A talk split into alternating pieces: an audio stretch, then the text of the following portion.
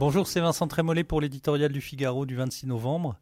Le titre est Clarification. Dans L'aventure, c'est l'aventure, l'inoubliable film de Claude Lelouch, Charles Denner affiche le programme de sa voix inimitable. Nous serons les spécialistes de la clarté dans la confusion. La clarté dans la confusion. Comment mieux exprimer plusieurs semaines d'une polyphonie inaudible à force d'être dissonante? Le matin, la priorité est systémique, le soir paramétrique. Un jour, l'application de la réforme est repoussée de quelques décennies, le lendemain, on débarrasse la table des négociations de la clause du grand-père. Une certitude pourtant, le conflit social aura lieu.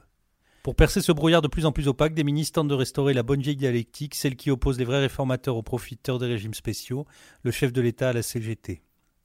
Les demi-habiles assurent qu'il vaut mieux attendre le soir du 5 décembre pour décider des contours de la réforme. C'est oublier qu'un mouvement social, quand il s'installe, dépasse très vite l'objet de sa mobilisation. Dès lors, le choix est simple. Soit l'exécutif tergiverse encore et il récoltera la défiance et la défaite, soit il assume clairement sa volonté d'équilibrer notre système de retraite.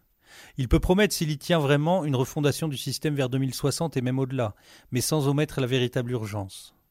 Dans six ans, nous a prévenu le Conseil d'orientation des retraites, le déficit pourrait s'établir à plus de 17 milliards d'euros. L'équilibre financier n'est pas une question de paramètres ou de technique, c'est un enjeu de justice sociale, affirme fort justement Édouard Philippe. C'est l'équilibre qui fait l'équité. Deux leviers permettraient de le rétablir un peu, retarder l'âge de la retraite de quelques trimestres et réduire l'invraisemblable différence de traitement qui sépare le salarié ordinaire du bénéficiaire des régimes spéciaux. Dans la bataille qui s'annonce, il n'y aura qu'un seul arbitre, l'opinion publique. Elle semble se méfier chaque jour un peu plus de cette insaisissable réforme.